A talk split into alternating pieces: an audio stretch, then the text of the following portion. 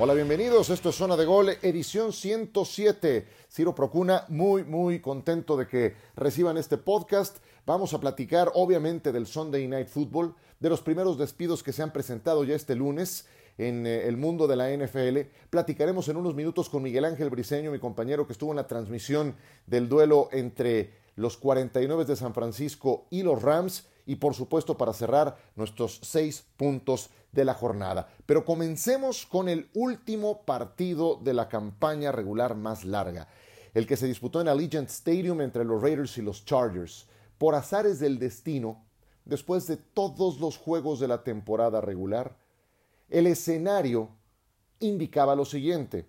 El ganador iba a playoffs, el perdedor iba a casa. En caso de empate, en caso de empate ambos avanzaban. Cualquiera que haya visto el juego puede atestiguar, puede certificar que los dos equipos jugaron a ganar. Sin embargo, hay un momento cuando quedaban en esa última serie ofensiva de los Raiders, cuando quedaban dos minutos para que terminara el encuentro, y empiezan a mover la pelota, van a la pausa de los dos minutos, el reloj avanzaba en que incluso el coach lo, lo eh, Rick Bisaccia lo admite al final del encuentro, que estaba dentro de sus consideraciones seguir jugando y que se consumiera el reloj. Ellos tenían la carta ganadora. Sin embargo, hay un momento en el que todo cambia.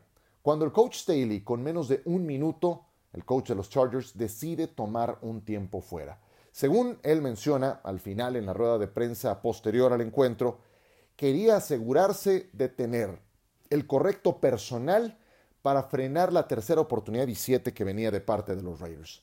Es ahí donde los Raiders entonces consiguen el primero y diez, consumen lo que restaba de tiempo, dejan solamente dos segundos y ponen la mesa para que Daniel Carlson lograra el gol de campo de la victoria. Yo sigo sin entender qué fue lo que intentó el coach Staley con ese último tiempo fuera. Eh, que pararlos en tercera oportunidad, forzar una patada de despeje, arrancar con menos de 30 segundos una serie ofensiva en la yarda 25-20, en el mejor de los casos dentro de su terreno de juego, con qué tantas posibilidades de ganar el partido. Yo honestamente no lo entiendo. Su mejor posibilidad de mantenerse vivos en eh, esta campaña, pues era dejar que el tiempo se consumiera. Pero ese tiempo fuera fue el que hizo que los Raiders fueran por el primero y diez, lo lograran, jugaron a ganar y ahí está el resultado. Sí creo que el coach Staley se convierte en el chivo expiatorio y hoy está siendo rostizado en Los Ángeles y en el mundo de la NFL, porque no nada más comete este error, también comete otro error muy grave en el tercer cuarto, cuando decidió jugársela en cuarta y una por avanzar dentro de su propia yarda 20. Increíble, sí, así como lo escuchan. Los Raiders los frenaron y de ahí sacaron tres puntos. Tres puntos que en el cómputo final le habrían dado la diferencia a los Chargers en un juego tan cerrado. El coach Staley es un entrenador muy joven, 39 años de edad, novato, y abusa del recurso de las eh, matemáticas para correr este tipo de riesgos. Bajo ninguna circunstancia era una decisión inteligente jugársela en cuarta y una dentro de tu propia yarda 20. Estaban en la 17 de su campo. Era muy temprano en el juego, quedaban 8 minutos 52 segundos del tercer cuarto. Solo iban abajo por 3, 17 a 14. Y algo muy importante, su línea ofensiva no estaba dominando los frontales de los Raiders. ¿Se acuerdan el juego que tuvo Max Crosby? ¿Cómo hizo sufrir, cómo torturó al tackle derecho? Darius Phylon estaba imparable. Staley tiene mucho que aprender y tiene mucha responsabilidad de esta eliminación de los Chargers. Y la verdad es que es muy lamentable que se quede fuera este equipo repleto de talento, eh, porque, eh, porque, caray, es eh, un talento fantástico, Justin Herbert, empezando por él, pero también creo que este juego, lo que vimos durante el domingo por la noche, se convierte en una pequeña muestra de lo que ha sido la temporada para los Chargers. Em, una pequeña muestra de los brotes geniales que pueden tener jugadores como Justin Herbert, como Austin Eckler, como Mike Williams, Derwin James y compañía, pero a la vez esos momentos densos, nebulosos, erráticos, como en el primer cuarto, donde empezaron perdiendo 10 a 0, como en el tercer cuarto, en donde tienen cuatro series ofensivas consecutivamente frustradas, acompañados de decisiones inexplicables de su entrenador. Y es una pena tirar por la borda tal cuota de talento. Yo la verdad le aplaudo a los dos equipos, ambos se entregaron en la cancha, ambos jugaron a ganar, nada más que uno lo hizo de una manera más inteligente y son exactamente los que avanzan, los Raiders, que se convierten en el primer equipo en lograr un boleto a los playoffs con un entrenador en jefe interino. Rick Bisaccia eh, tomó el equipo que estaba en llamas cuando pasó el escándalo de John Gruden, su renuncia forzada, tuvieron el problema de Henry Rocks, otros dos escándalos disciplinarios, cerró filas, convirtió a Derek Carr en su líder y cerraron con victorias consecutivas para meterse a la postemporada. Decía All Davis, Just win baby, solamente gana el partido, no se trata de empatar, jugaron a ganar y esa siempre va a ser la mejor apuesta. Así un empate te mantenga con vida, los Raiders jugaron a ganar y hoy tienen el eh, justo premio a esa postura, en un juego que no vamos a olvidar por todos estos factores que lo envolvieron, pero cualquiera que lo haya visto no podrá negar que ambos equipos jugaron a ganar. Y bueno, no nada más deja en el inconsciente eh, ese, ese resultado, ese, ese marcador, ese partido tan dramático. Cuando me preguntan a quién le voy, cuando transmito, señores, cuando transmito le voy a un juego de esta naturaleza. Este creo que es de los más tensos que me ha tocado narrar en los 30 años de carrera que tengo. De verdad, no recuerdo algo semejante y además con tantos factores involucrados. Eh, cada quien tendrá sus lecciones que aprender y en este momento, dado ese resultado, los Raiders y los Steelers con su boleto a la postemporada. Antes de ir con Miguel Briseño, que estuvo en la transmisión del juego de los 49 de San Francisco contra los Carneros de Los Ángeles, algunas consideraciones de lo que se ha sabido de este lunes negro. Que era fuera Mike Zimmer de los vikingos, no nada más él, también el señor Spielman, que es el gerente general. No me extraña, ya era un rumor que le iba a costar el puesto a Mike Zimmer, porque el equipo había alcanzado su tope, no en esta temporada, ya hace un par, pero lo que sorprende aquí es la salida del gerente general. Eso por un lado. Totalmente sorprendido con la salida del entrenador de los Delfines de Miami. Ganó ocho de los últimos nueve. Imagínate, y lo terminan fastidiando. Creo que si un equipo había tenido sensaciones positivas en las últimas dos campañas, justamente había sido Miami.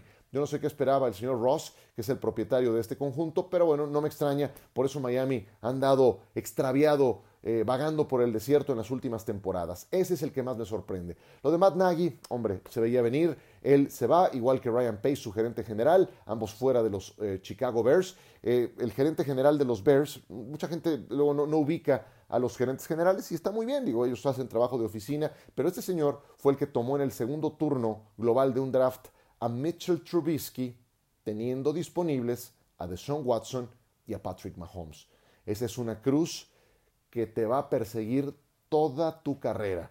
Y le costó a Ryan Pace, que está fuera al fin del equipo de los Chicago Bears. Y también desde el sábado la guillotina se activó en eh, Denver. Los Broncos dejaron fuera al eh, coach Big Fangio, que va a estar muy cotizado seguramente como coordinador defensivo. Es ahí donde mejor lo hace, pero como head coach, la verdad es que dejó mucho que desear en un equipo que también tiene mucho talento, el de los Broncos, pero que no tiene resuelta la posición más importante, la de mariscal de campo. Desde que ganaron el Super Bowl 50, simplemente no dan pie con bola, dicho, dicha la referencia eh, futbolera y bueno, George Patton, Payton, George Payton, que es el gerente general, tomó la decisión y con permiso se van de Big, Big Fangio. Atentos a lo que pase en otros frentes, por lo pronto vamos a hacer una pequeña pausa, platicamos con Miguel Briseño en un instante y después nuestros seis puntos de la jornada.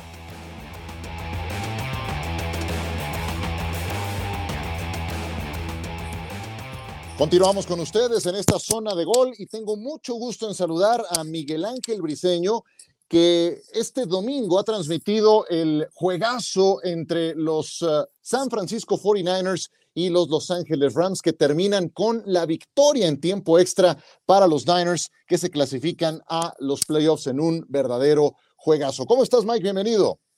Muy bien, Ciro, un gusto saludarte. Fue un partidazo de los mejores de toda la temporada regular y me parece que no decepciona porque eh, creo que los Rams tienen una muy buena primera mitad, pero reacciona muy bien San Francisco y a mí particularmente me da gusto, no porque le vayan los Niners, sino porque creo que San Francisco es mucho más equipo que Nueva Orleans y le puede dar mucho más pelea a cualquiera en la conferencia nacional. Coincido plenamente contigo en ese sentido. Además, salió lesionado Tyson Hill. Ha, utilizado hasta cuatro mariscales de campo diferentes. Tampoco tengo nada en contra de Nueva Orleans, pero, pero coincido contigo en que San Francisco es un equipo que puede dar más batallas, alguien más digno para meterse a los playoffs. Precisamente de lo que tú mencionas se desprende mi primera pregunta. Los Rams se van adelante 17 a 3 al medio tiempo. ¿Qué es lo que cambia en la segunda mitad para lo que vimos? Yo, yo creo que empezaron a presionar mucho más a Matthew Stafford. Yo creo que eh, eh, la, la defensiva, yo creo que la primera mitad iban 17-0 inclusive. Un gol de campo de Robbie Gold lo pone 17-3 al medio tiempo. No habían presionado mucho a Stafford, le empezaron a llegar más, pero sobre todo creo que fue un cambio de actitud. O sea, San Francisco era un equipo como sin hambre, sin alma. Ponían en, en la pantalla a John Lynch, que es el gerente general de este equipo, el que ha armado a San Francisco desde hace ya varios años y estaba también así como que apagado. San Francisco cambió completamente y ahí se lo doy a Kyle Shanahan poniendo, y ya hablando más allá de la actitud, como estrategia de juego a Divo Samuel. Es que Divo Samuel es un jugador excepcional, es un arma de doble, de triple filo, y la jugada que para mí es la del partido es el pase de anotación de Divo Samuel a Jawan Jennings y que llega porque los engañan a los Rams con un touchdown que habían hecho en una resbalada con Divo Samuel. Es decir, fue tan bueno Divo Samuel que se comieron en el gaño, inclusive quemaron a Jalen Ramsey y esa jugada cambia completamente el partido. Es que Samuel es eh, un jugador que te hace daño como receptor, corriendo el balón desde el backfield y ahora desde esta perspectiva que ya explicas, en la que también lo ha ubicado el coach Kyle Shanahan. Eh, pero también hay un factor de la ofensiva de San Francisco que me parece crucial. Jimmy Garoppolo estuvo en duda durante toda la semana. Cuando le preguntaron por última vez en la rueda de prensa de la semana qué tanto le dolía la lesión que traía, dijo una palabrota que no podríamos decir al aire. Eh, jugó con dolor Garoppolo y creo que, creo que termina por entregar una nota probatoria pese a las dos intercepciones. ¿O cómo lo evaluarías? Yo, yo le pondría hoy a Jimmy Garoppolo un, eh, para ponerlo en términos de Latinoamérica, un 10 de calificación en términos de Estados Unidos, un A. O sea, no solamente es ofensiva, por ejemplo, iban 17-0. La ofensiva previa al medio tiempo la camina Garópolo.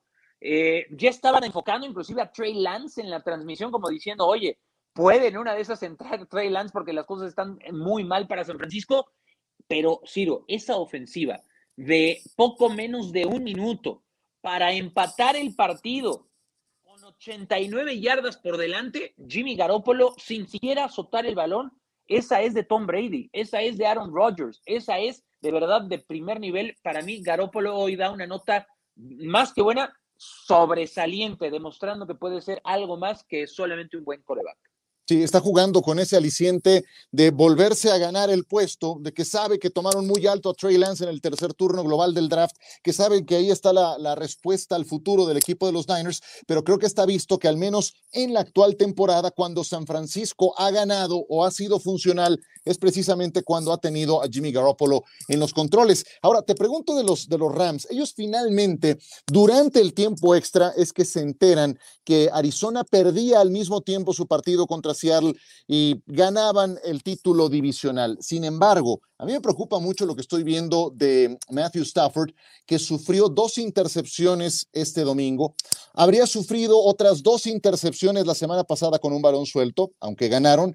Y dos semanas atrás sufrió tres intercepciones contra Minnesota, juego que también ganó el equipo de los Rams. Son demasiados intercambios de balón, demasiados errores de Stafford como carta de presentación inmediata para los playoffs. ¿Qué, te parece el mariscal de campo de los Rams? Que, sigue siendo ese tipo del que no sabes qué esperar. O sea, eh, además, eh, cierto que con un partido más, en un partido en que establece récord de franquicia para los Rams, superando a Kurt Warner, no es tanta cosa a pesar de tener ese partido de más. Eh, pero Stafford sigue ofreciendo dos caras demasiado contrastantes, inclusive en este partido, ¿no? O sea, se vio muy bien en los primeros 16 pases, Ciro completa 15. O sea, se vio muy bien en la primera mitad y después muy dubitativo, muy inseguro. También le pegaron en, el último cuarto, sale cojeando los últimos cinco, cinco eh, minutos de juego, los, eh, los hace lesionado. eh, no sé, me, me, sigue pareciendo un tipo en el que no se puede confiar tanto. Yo sí creo que de Jared Goff a Matthew Stafford hay un escalón arriba, pero de Stafford a los coreback élite, creo que todavía hay uno o hasta dos escalones. Eh, yo creo que Stafford puede ganar en casa un partido, inclusive de postemporada. Meterse a Lambeau Field a ganar un partido para pasar al Supertazón, tengo muy, muy, muy altas dudas. Miguel Ángel Briseño acompañándonos el día de hoy en zona de gol, después de lo que dejó ese partidazo en SoFi Stadium entre los Rams y los San Francisco 49ers. ¿Algo que se nos esté escapando del análisis de este partido que considere relevante, Mike? Destacar lo de Cooper Cup, me parece, eh, digo, siempre estará el asterisco de lo hicieron con un eh, juego más. Eh, con un juego más. Y eso es un poco, un poco injusto, pero bueno, estrictamente en términos de estadísticas hay que ponerlo en perspectiva. supera a la llega a ser la segunda mejor temporada de la historia del NFL en cuanto a recepciones. Cooper Cup, además, con muy buenas, con muy buen trabajo y cómo ha crecido. Mucha gente pone a DeAndre Hopkins o a Davante Adams como los mejores receptores de la NFL, como que haciendo menos a Cooper Cup por su tamaño, no sé, por su semblante, no sé a qué se refiere, pero creo que hoy Cooper Cup se ha convertido en un receptor élite y un tipo que merece mucho más crédito que el que recibe. Correcto, y yo también destacaría el eh, regreso de Cam Akers. Akers sufrió una lesión muy, muy fuerte eh, durante la temporada baja. No, no fue el que cargó con el peso del juego terrestre. En ese aspecto siguió siendo Sonny Michel el que estuvo mejor, pero vamos a ver cómo está ya para la postemporada, encargándose eh, junto con Michel del ataque terrestre de los Rams. Pues enhorabuena, Mike, gracias por esto. sí. Perdón que te interrumpa, Ciro. Hay otra cosa ahora que dices si, si había factores que olvidábamos. Vimos cómo se desmoronó Tampa Bay con el asunto de Antonio Brown. O sea, las cosas no andan tan bien, no se ve todo pulido en Tampa Bay.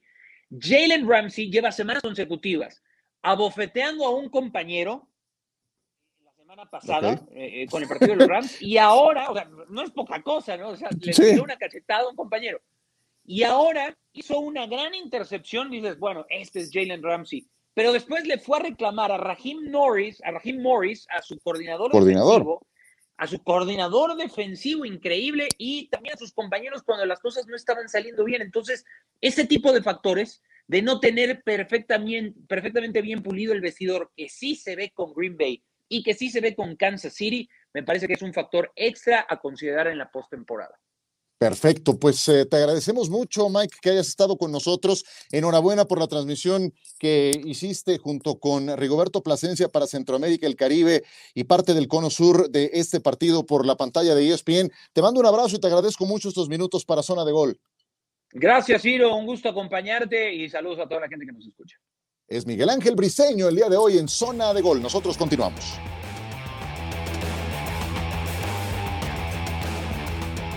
Muchas gracias a Miguel Ángel Briseño por acompañarnos en esta zona de gol que no nada más sabe de fútbol americano, ustedes lo han escuchado en la NBA, lo hace estupendamente junto con Fernando Tirado. Lo pueden seguir tanto en Twitter como en Instagram como arroba Miguel Ángel Briz.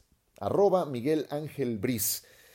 Vamos pues con nuestros seis puntos para terminar esta emisión de zona de gol, porque no hay nada más emocionante en un partido que cerrar con un touchdown. Vengan, los seis puntos.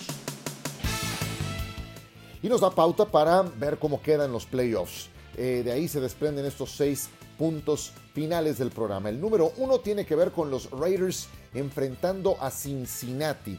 Si el brazo de Justin Herbert conectando con Mike Williams, con Keenan Allen, con Austin Eckler, pusieron por momentos en jaque a los Raiders, pues ahora les toca medirse con Joe Burrow, con Joe Mixon y con Jamar Chase. Burrow descansó el último juego de la temporada, va a llegar recuperado y con la ventaja de jugar en casa.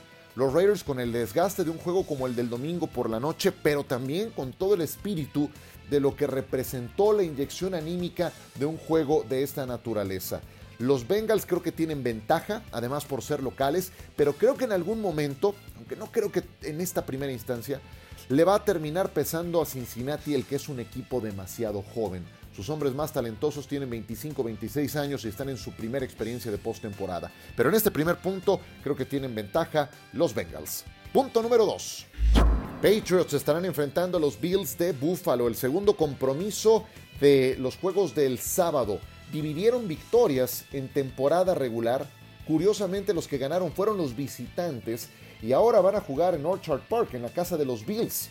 Será el debut en playoffs de Mac Jones, muy meritorio para Mac Jones, bien coacheado, bien dirigido, pero yo creo que la postemporada es otra historia. Ahí es donde creo que le concedo, o donde le concedo sin duda una ventaja para los Bills, que tienen un mejor coreback, más cuajado, más experimentado y además más talentoso en Josh Allen. Tuvo un despiste de tres intercepciones en la penúltima jornada contra los Atlanta Falcons hace dos semanas, pero está más contrastado, luce más preparado que el novato Mac Jones. Ventaja para los Bills, aunque con Bill Belichick del otro lado, siempre habrá que esperar algo. Así es de que duelo divisional, se conocen muy bien, ya los Patriotas fueron a ganar fueron a ganar a Orchard Park, pero corriendo y corriendo y corriendo. El 90% de sus jugadas fueron por la vía terrestre. Tienen la desventaja de un mariscal de campo menos talentoso y más joven que Josh Allen. Voy con los Bills para ganar este partido. Punto número 3. Filadelfia en Tampa Bay. El primer juego domingo al mediodía. Los Buccaneers no tuvieron el año pasado los problemas de lesiones que ahora están teniendo en la recta final de la campaña. Para su fortuna, lo más probable es que Shaq Barrett, Jason Pierre-Paul, Lavante David y Leonard Fournette estén de regreso para el juego contra los Eagles, que descansaron algunos titulares contra Dallas y bueno, así les fue. Los reventaron, se comieron más de 50 puntos y bueno, sí creo que hay, una diferencia muy importante entre un equipo y otro. Eh, aún con las lesiones que han registrado, pero esos regresan y eso va a ser una muy buena noticia para los Buccaneers que aún estando disminuidos en el ataque siguen teniendo a un Tom Brady que hace funcionales a jugadores como Keishon Vaughn, como Cyril Grayson, como Beshot Perryman, que serían suplentes en cualquier otro equipo, aquí son funcionales, son productivos. Basta con ver los juegos de los Bucaneros para darse cuenta de eso que provoca Tom Brady con un activo de ese tamaño en la posición de coreback con tal experiencia, la ventaja es para los Buccaneers en este primer juego de la sesión del domingo. Punto, punto número 4. San Francisco estará visitando a los Dallas Cowboys. ¡Qué memorias de estos dos equipos cuando se enfrentan en postemporada! Cuando estaba de un lado Jimmy Johnson eh, coacheando al equipo de los Dallas Cowboys en aquella gran racha que tuvieron de Super Bowls ganados y estaba Troy Aikman, Emmett Smith y compañía. Del otro lado estaba Steve Young encabezando a los Niners. Se enfrentaron par de veces en postemporada, siendo por mucho los dos mejores equipos. Si nos vamos una década más atrás, The Catch, Joe Montana, Dwight Clark, los Cowboys, eh, etcétera. Entonces hay una gran historia entre estos dos en postemporada. Dak Prescott lanzó cinco pases de anotación contra los suplentes de Filadelfia. Eh, invictos los Cowboys contra los equipos de su división, la más pobre de la NFL, cinco ganados, cero perdidos, pero cuando enfrentaron al resto de los eh, equipos de su calendario de otras divisiones, seis ganados y cinco perdidos. Entonces necesito que me demuestren que pueden jugar así de bien contra equipos como los Niners, que tienen una defensa contra la carrera más brava, que tienen armas funcionales y muy peligrosas, como Elijah Mitchell, como Divo Samuel, como George Kittle. Eh, sí tienen un eslabón muy débil los 49, que es su defensa contra el pase. Si Dak juega la mitad de bien que lo ha hecho contra Washington, Gigantes y Filadelfia, explotando ese juego aéreo, entonces Dallas tiene opción porque además su defensiva ha dado un salto cuántico en relación a la temporada pasada. Los Niners tienen mucho corazón, no hay duda, y va a ser un partidazo. Yo creo el más atractivo de los seis programados para el próximo fin de semana. Pero le doy ventaja también a los Vaqueros de Dallas, aunque no me extrañaría, no me extrañaría que San Francisco lo sacara adelante. No me odien, no me odien. Punto número 5. Los Steelers visitando a Kansas City domingo por la noche. Creo que este es el más desigualado de todos los encuentros. Pittsburgh está jugando con dinero de la casa y eso también es una gran ventaja. No tienen esa presión. Eh, se metieron en la recta final de panzazo, lo que ustedes me digan, pero es increíble que estén en playoffs con tan pocas armas, con semejante calendario y con Ben Roethlisberger jugando con la reserva del tanque. Si los Niners tienen mucho corazón, los Steelers, ¡puf! también, ni se diga, están un paso arriba de San Francisco en ese rubro. TJ Watt igualó el récord de capturas de coreback en una temporada de Michael Strahan de 22 y media, un récord que llevaba dos décadas vigentes. Sé, en una temporada con 17 partidos, pero TJ no jugó los 17 partidos, jugó 15 si no me falla la memoria. Y, precisamente a eso le apuesta Pittsburgh, que sea un juego bajo en puntos, si andan por ahí del 17-14, 20 21 a 17, eh, no más que eso, entonces Pittsburgh puede tener alguna, alguna oportunidad. Eh, los Chiefs, hay algo que me preocupa de este equipo. Admitieron 266 yardas nada más de Jamar Chase en el penúltimo juego de la campaña. Y el sábado, eh, Denver les corrió para 191 yardas. No son cartas de presentación muy sólidas, inmediatas, del desempeño defensivo de los Chiefs, que durante su racha de ocho triunfos eh, fue lo que los puso adelante. Fue gracias a lo cual tuvieron semejante buen momento. Ventaja para los Chiefs, son locales, con Mahomes, con Andy Reid, con Tarek Hill, vamos a ver qué tal está, y Travis Kelsey, son demasiadas ventajas para un equipo de Pittsburgh que precisamente carece de armas tan dinámicas como las que sí tiene el equipo de Kansas City. Punto número 6. En lunes por la noche de este juego podremos hablar con más amplitud dentro de una semana. Arizona estará visitando a los Rams Monday Night Football por primera vez en postemporada. Duelo eh, de rivales divisionales. Lo que más me hace dudar de los Rams es la cantidad de entregas de balón de Matthew Stafford. Aquí se los dijimos. Lleva ocho intercepciones en los últimos cuatro juegos. Contra San Francisco, como platicábamos con Miguel, lanzó otras dos. Y eso pone mucha presión a su defensiva. Deben de ganar los Rams, pero necesitan que Stafford sea ese jugador por el que fueron en la temporada baja por quien hicieron la apuesta y el enroque para mandar a Jared Goff a los Leones de Detroit. Stafford se ha visto inseguro, cometiendo errores en los últimos partidos. Si eso empieza a aparecer, van a ponerle mucha presión a su defensa y van contra un equipo que los conoce muy bien. Dividieron resultados durante la temporada regular y cuando son equipos que se conocen así de bien, ustedes saben que todo puede pasar. Pues con eso cerramos. Muchísimas gracias. Gracias por su compañía. Muchas gracias a Fabiola, que es la que se encarga de hacer la producción. Eh, la música que, nos consiguió es maravillosa. A ver si la podemos poner eh, de cierre, porque esa es la música que utilizaban en ESPN NFL Primetime, ese equipo que, o ese programa de ESPN que conducía el gran, gran, gran Chris Berman con Tom Jackson. Entonces, bueno, estamos, estamos eh, utilizando esa música tan significativa, tan representativa del fútbol americano de la NFL. Pues con eso nos vamos, viene la mejor parte de la temporada, descarguen las próximas entregas de Zona de Gol, gracias por eh, estar presentes semana a semana, por suscribirse, no olviden que si le dan clic en la, en la campana que aparece dentro de las opciones, el sistema les avisa cuando esté disponible nuestra nueva zona de gol. Por ahora me despido, Ciro Procuna, muchas gracias por descargarnos y que disfruten de la mejor parte de la temporada de la NFL.